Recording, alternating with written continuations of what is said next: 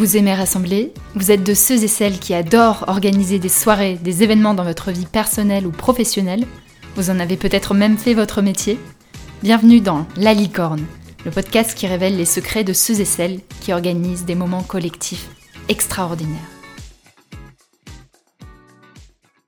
Oyez oyez, chers auditeurs et chères auditrices, je suis Lily et je suis ravie de vous retrouver aujourd'hui avec Claire pour ce tout nouvel épisode. Bienvenue Claire Merci Lily de m'accueillir. Je suis ravie également d'être avec toi pour cet épisode.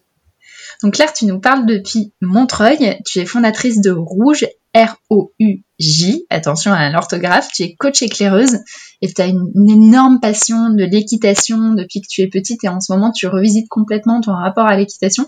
C'est pas le sujet du jour, mais c'était l'anecdote qu'on voulait introduire aujourd'hui. Ouais, tout à fait. Une belle, euh, belle passion depuis toute petite euh, sur l'équitation et euh, vraie réinvention aujourd'hui, passer de d'un rapport de domination qu'on m'a enseigné depuis toute petite à plus un rapport d'écoute, comme on peut l'avoir dans le coaching d'ailleurs, pour réussir à embarquer le cheval avec moi et en faire un rapport plus de jeu que de domination. Mmh. Ça me donne envie de, de réessayer de l'équitation. J'en avais fait un tout petit peu quand j'étais petite, mais j'aimais pas du tout justement ce, ce fait de dire faut forcer le cheval à faire des choses qu'il a pas envie de faire et du coup j'ai jamais persévéré là-dedans. Mm. Mais l'animal, euh, le cheval est un animal hyper curieux et hyper joueur, donc en fait, mm. il est complètement possible de l'embarquer avec toi en, sans passer par la force. Mais je pense que c'est aussi plus facile quand c'est pas des chevaux de club et que c'est vraiment un cheval avec lequel on peut tisser une relation sur la durée belle, euh, belle entrée en matière. Donc, si vous avez envie de parler de cheval et d'équitation, vous savez qui contacter. Euh, Aujourd'hui, tu vas nous parler d'une simulation de négociation internationale sur le climat à laquelle tu as participé il y a quelques années. J'ai vraiment hâte qu'on rentre dedans. Je pense qu'on va parler de, prise de conscience, de, de réchauffement climatique inévitablement, de révélation complète. J'ai vraiment hâte qu'on rentre dedans. Et avant ça, j'ai la question anti-sava du jour pour toi. Est-ce que tu es prête, Claire? Je suis prête. Donc la question du jour, c'est quel est ton type d'art préféré, que ce soit en spectatrice ou en actrice? Ah, C'est une question difficile. Quel est mon type d'art préféré? Euh, bah là, ce qui me vient spontanément, donc je vais prendre ça, c'est, je crois que c'est le chant et la musique. Euh, Le hmm. son, c'est quelque chose qui est très important pour moi, et la musique, c'est quelque chose qui m'a toujours accompagnée et qui m'aide euh, peut-être à réguler mes émotions en tant que très grande sensible. En tout cas, c'est quelque chose qui est très très fort pour moi et très important pour moi. Donc je dirais ça, la musique, le chant. C'est génial parce que dans le slogan de ton entreprise, c'est quand même ouvrir la voix. Et tu es passionné de chant et de musique, c'est c'est très cohérent tout ça. ouais, la voix, ouais, la voix dans toutes ses dimensions. Hmm. Merci Claire. On va rentrer dans le fond du sujet, donc dans cette simulation cette simulation de négociation internationale sur le climat. Est-ce que déjà tu peux nous expliquer ce que c'est une simulation de négociation internationale sur le climat? Donc on a quatre ingrédients là-dedans. Alors, en fait, tout simplement, c'est comme un grand jeu de rôle. Euh, l'idée euh, dans cette situation particulière, c'est que euh, il y a quelques années, vous vous souvenez sans doute, il y a eu une grande conférence qui, qui était à Copenhague et qui était la COP, je sais plus combien pour le coup, mais qui était ces fameux grands moments où les grands dirigeants de la planète se retrouvent pour négocier ce qu'on va faire pour la politique climatique planétaire. Et donc il y avait eu ce grand moment qui avait eu lieu à Copenhague et qui a été, euh, qui était un moment de beaucoup d'espoir et qui a été un échec cuisant.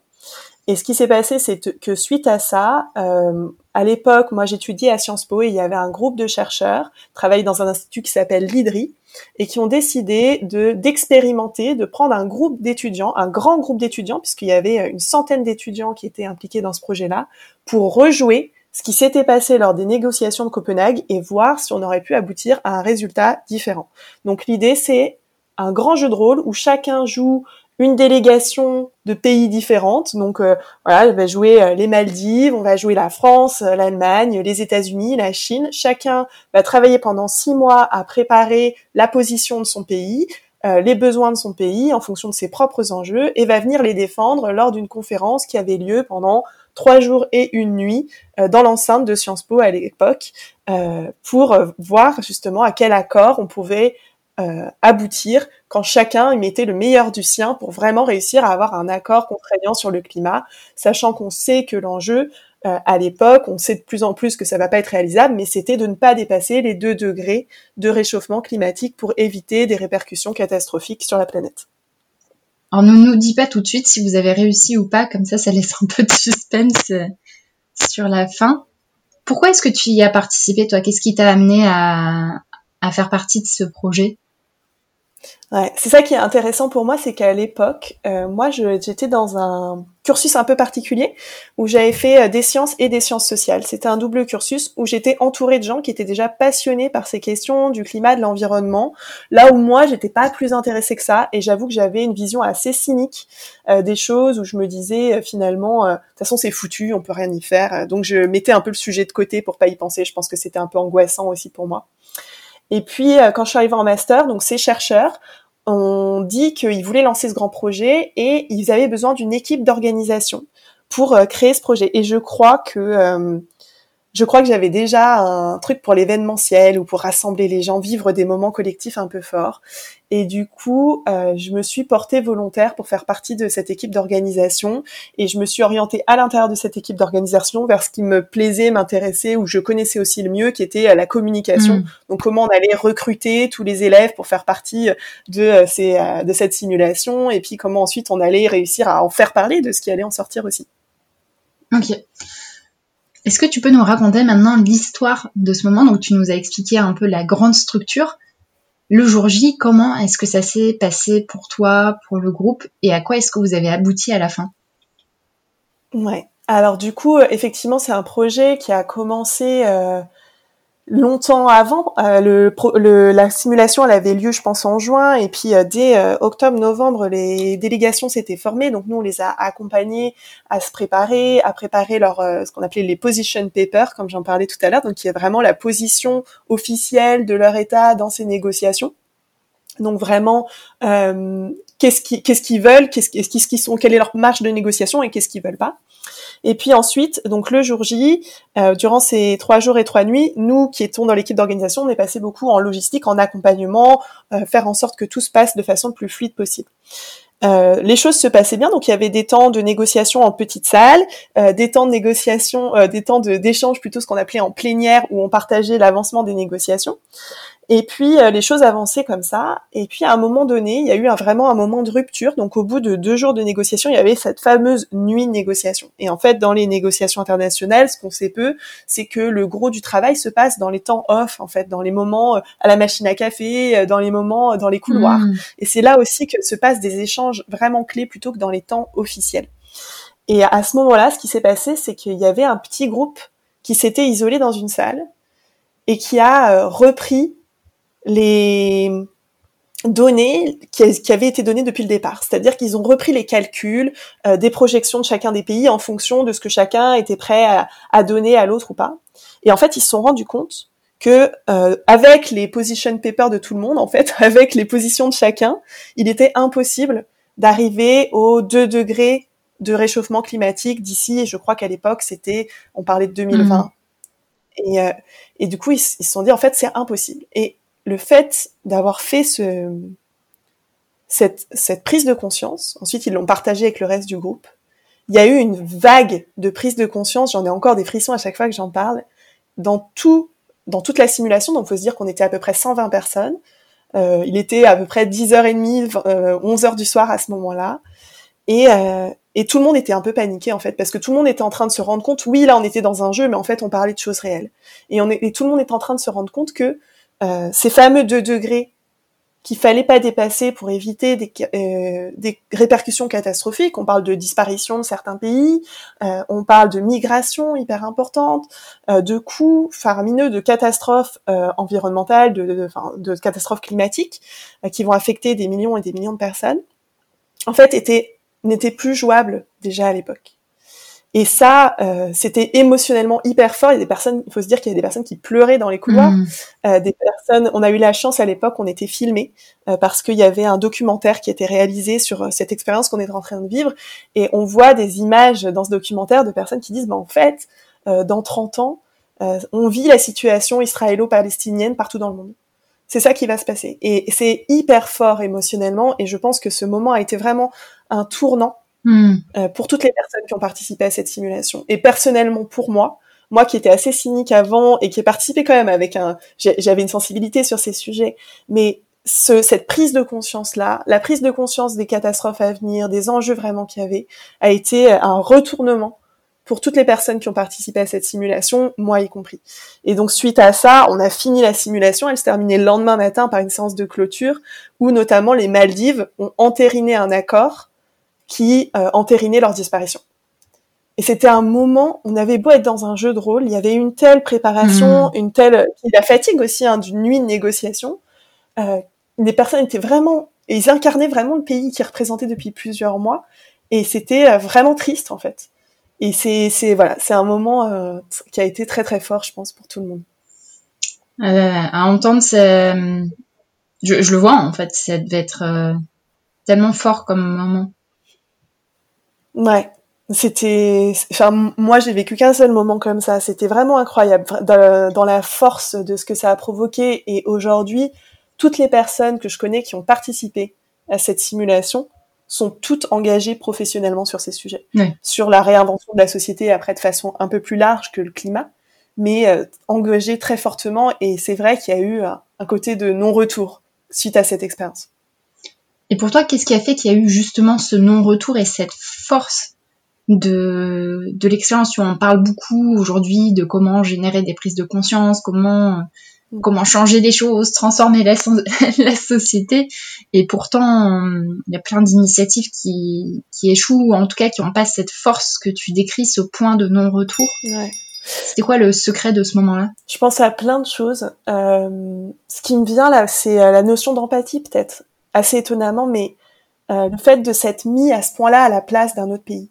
Euh, je pense que euh, on, on, parle beaucoup de notre point de vue de pays occidental, euh, et surtout de France, parce que même entre pays occidentaux, on peut avoir différents enjeux, mais de se mettre pleinement à la place d'un pays comme la Chine, qui n'est pas toujours euh, décrit de façon très appréciée en France, et se dire, bah, je me mets vraiment à la place de ses habitants, de leur point de vue, etc.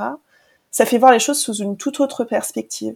Donc, je pense qu'il y avait vraiment cette idée de d'empathie profonde et construite dans le temps, puisqu'il y avait eu cette fameuse phase de préparation, hmm. et qui a été aussi possible, rendue possible grâce au jeu de rôle, euh, d'être vraiment dans un dans un rôle. Et puis, il faut se dire aussi qu'on avait soigné tous les détails dans cette simulation, c'est-à-dire que vraiment, on avait créé, comme dans une vraie comme dans une vraie négociation internationale, euh, des espaces où certains pays avaient le droit d'aller, euh, certaines autres délégations n'avaient pas le droit. Euh, il y avait des ONG qui étaient représentées, euh, qui faisaient des tweets pour essayer d'influencer les négociations. Il y avait des badges, voilà, avec les accréditations qui permettaient d'aller dans certains endroits de discussion informelle et pas à d'autres personnes. Tout ça, en fait, le, tous les efforts qu'on a pu faire aussi sur le réalisme je pense, de ce jeu de rôle a permis aussi aux étudiants de vraiment se prendre au sérieux dans ce qu'ils étaient en train de faire. Donc euh, je pense que ça aussi, ça a joué le côté... Euh, vraiment, c'était sérieux. Et euh, c'était un jeu de rôle, oui, mais c'était un jeu de rôle extrêmement sérieux sur des enjeux extrêmement sérieux et ils sont vraiment rentrés dans leur personnage. Donc je dirais ça. Et puis le dernier, peut-être le huis clos. Le fait que hmm. pendant trois jours, une nuit, ils étaient à fond dans ce qu'ils étaient en train de vivre et, et qu'ils étaient coupés du monde extérieur quelque part pour ceux, alors la plupart ont joué vraiment complètement le jeu et ils étaient vraiment dans ce qui était en train de se passer et ils étaient pas euh, pas ailleurs, ils étaient vraiment cette nuit de négociation. En fait, ils ont fait, ils ont enchaîné une journée, une nuit et une matinée. C'est un gros huis clos quand même. Et ça permet vraiment d'aller en profondeur aussi sur les sujets. Donc je pense que ça, c'est, ça a été aussi euh, extrêmement clé dans la réussite et tellement fort d'ailleurs que on a, à l'époque, nous, on n'était pas formés en facilitation ni en coaching. On savait pas trop les enjeux de faire euh, de telle euh, une telle simulation et on n'a pas fait de clôture. C'est-à-dire qu'on n'a pas fait de moment de débrief où chacun a exprimé mm. ce qu'il ressentit, ce qu'il voulait lâcher, etc. Et la conséquence de ça, c'est que du coup, il y a beaucoup de gens qui ont eu du mal à sortir de cette simulation en fait, qui encore un mois après étaient dedans et, et, on souffrait de pas avoir eu ce moment de débrief, de pas pouvoir avoir exprimé tout ce qu'ils avaient ressenti pendant la simulation. Et ça, ça a été aussi un, gros apprentissage, l'importance du, du débrief. Mais tout ça pour dire que vraiment, le, fait de les avoir mis dans un rôle euh, qu'ils ont pu préparer pendant longtemps et vraiment incarner en huis clos pendant trois jours et demi, c'est ça qui a, pour moi, fait la force de ce qu'ils ont pu vivre parce qu'ils ont compris que c'était réel. Hmm. Et toi, aujourd'hui, si tu fais la transposition dans notre contexte, on est en, on est en 2021, on a encore des enjeux sur ces sujets qui sont ultra importants, pressants aussi. Qu'est-ce que ça t'a appris ce moment-là et qu'est-ce qu'on peut transposer dans notre monde d'aujourd'hui sur toutes les transformations qu'on cherche à créer? Alors, qu'est-ce que ça m'a appris euh...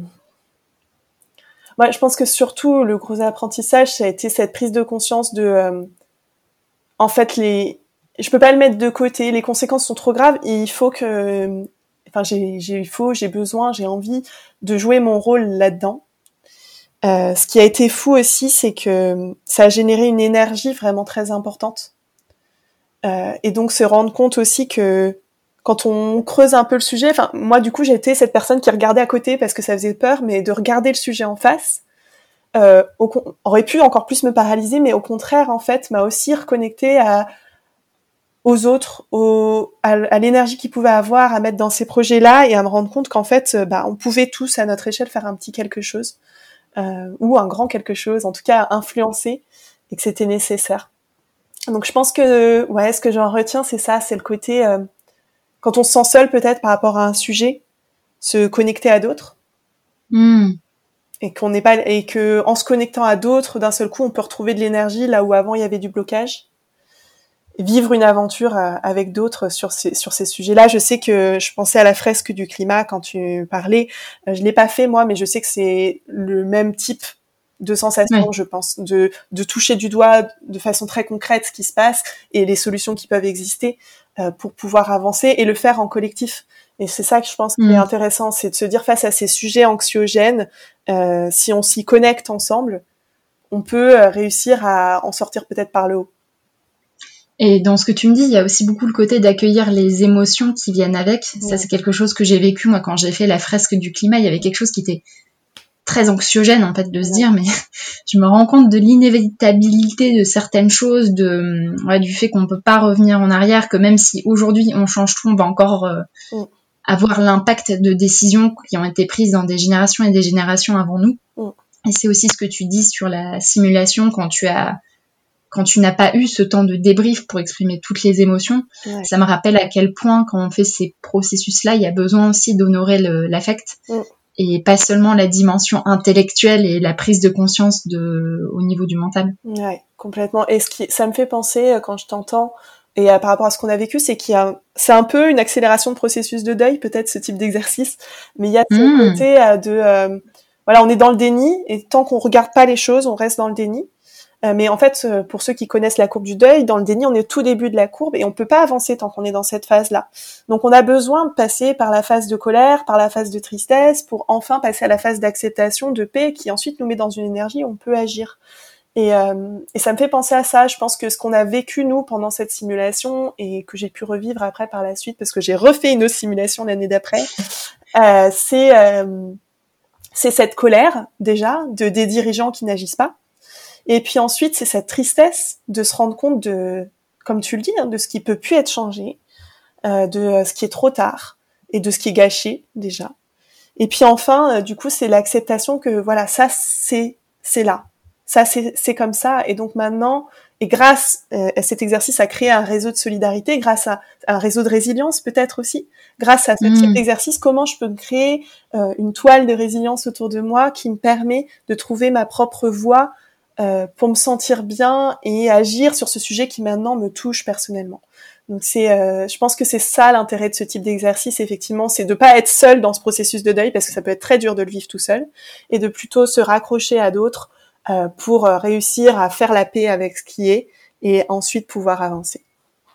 Est-ce que tu as un dernier conseil ou une dernière inspiration à donner à ceux et à celles qui nous écoutent et qui se disent peut-être j'ai envie de provoquer quelque chose de cette intensité-là, ou en tout cas de, le faciliter. Qu'est-ce que tu pourrais dire euh, comme dernier conseil? Je pense, euh, ce qui me vient là par rapport à ce que j'ai dit tout à l'heure, je pense c'est prendre au sérieux les participants.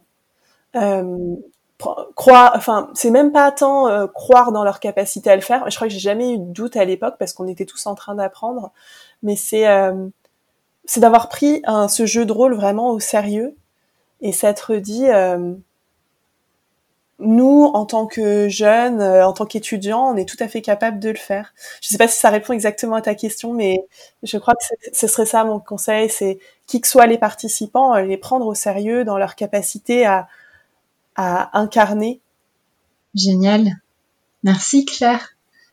C'est des personnes qui, nous écoutent, qui ont envie de discuter plus de ce sujet-là avec toi ou de revenir sur le sujet d'équitation dont on parlait à, l'introduction, comment est-ce qu'on peut te retrouver? Alors, bah, vous pouvez me retrouver euh, sur LinkedIn tout simplement en t'appelant euh, Claire Bourrassé, B-O-U-2-R-A-2-S-E-T. Euh, vous pouvez aussi m'envoyer un petit mail. Je ne sais pas si je peux donner mon adresse mail. Et bien sûr, c'est tout à fait autorisé. Alors, vous pouvez m'envoyer un mail à claire.bourrassé.gmail.com. Je serais ravie de vous retrouver, d'en reparler avec vous. Et, euh, et peut-être, euh, je sais pas si ça allait être la dernière question, mais j'aimerais quand même faire une dédicace euh, euh, avant de finir à une personne qui du coup a participé à cette simulation, a participé à une autre simulation que j'ai pu faire après, qui était qui est aujourd'hui très engagée et dans l'ombre sur ces sujets sur le climat. Elle a participé notamment à la COP 21 à Paris et elle était une des personnes à l'initiative de la Convention citoyenne sur le climat dont on a beaucoup parlé dernièrement, qui s'appelle Mathilde Himmer. IMER et qui est euh, une personne extrêmement inspirante pour moi. Et n'hésitez pas, pareil, à aller regarder un peu son profil et ce qu'elle fait parce que c'est très inspirant sur la question. Merci beaucoup Claire. En effet, c'était la dernière question, la question de dédicace. Et je te remercie énormément pour ce moment d'échange. Ça m'a, ça m'a vraiment nourri. Moi, ce que je vais retenir, c'est lui, le processus de huis clos la notion d'intensité dans le temps aussi. Je sais que parfois je suis un peu précautionneuse sur le fait de se dire ben, il faut laisser le temps de se reposer, le temps de voilà de de se régénérer physiquement et dans ce que tu dis il y a, il y a vraiment cet élément de sortir complètement de la norme du du quotidien et je te remercie beaucoup pour toutes ces inspirations. Ouais, je pense qu'en fait, c'est vrai, quand tu le dis, l'épuisement physique aussi, c'est quelque chose qui fait baisser les barrières mentales. Hmm. Et euh, ça, c'est quelque chose dont on pourrait parler encore dans un autre épisode, mais euh, dans, dans, dans, un séminaire que j'ai fait, ça a été aussi très clé. De se dire, hmm. euh, finalement, le fait d'être épuisé physiquement me fait aussi découvrir d'autres choses sur moi.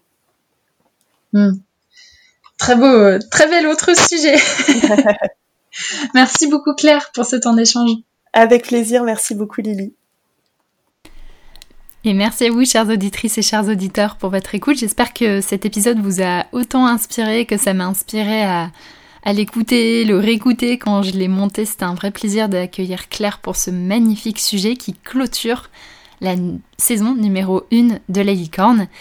Et oui, car cet été, je prends une pause de la licorne. Alors, c'est une pause dans la production et dans la communication autour du podcast, mais c'est certainement pas une pause dans le fait de rechercher de nouveaux invités, d'aller à la rencontre de nouvelles personnes pour vous proposer une saison 2 dès septembre qui sera riche en aventures. Et d'ailleurs, j'en profite pour remercier du fond du cœur tous les invités dont j'ai déjà publié les épisodes. Merci Claire, Myriam, Claire et Corinne, Diane, Francis, Anaïs, Bruno, Angélique, David, Nadège et Jérémy, Solène, Samuel, Sandrine, Loane, Anne-Cécile, Laure, Mounia et Anne, merci à vous pour les magnifiques épisodes que vous m'avez offerts, c'était un grand plaisir. Et donc, à partir de septembre, vous pourrez retrouver de nouveaux épisodes. Il y en a quelques-uns qui sont déjà enregistrés et qui n'attendent que vous. Donc, il y a des épisodes professionnels où on va parler de feedback, on va parler de conférences, on va parler de de greenwashing aussi. On a des sujets très très intéressants et des sujets dans la vie personnelle aussi. Donc on continue ce fabuleux mélange, ce balai entre les moments extraordinaires qu'on vit au travail et les moments extraordinaires qu'on peut vivre dans sa vie de tous les jours. Et avant de vous souhaiter un bon été, j'ai vraiment envie de vous remercier pour tous les échanges qu'on a, les mails, les messages, les pings, les partages que vous avez pour le podcast. C'est vraiment nourricier pour moi. Je vous remercie de de cette fabuleuse aventure que j'ai démarrée il y a maintenant 6 mois et je ne savais pas du tout où ça allait me mener. J'en sais encore moins sur la suite, par contre je sais que chaque moment c'est un grand bonheur avec vous. Et donc je vous souhaite un magnifique été, je vous souhaite de profiter de chaque moment que vous avez, que vous avez qu'il soit grand, petit, et d'y mettre, d'y vivre de l'extraordinaire. A très bientôt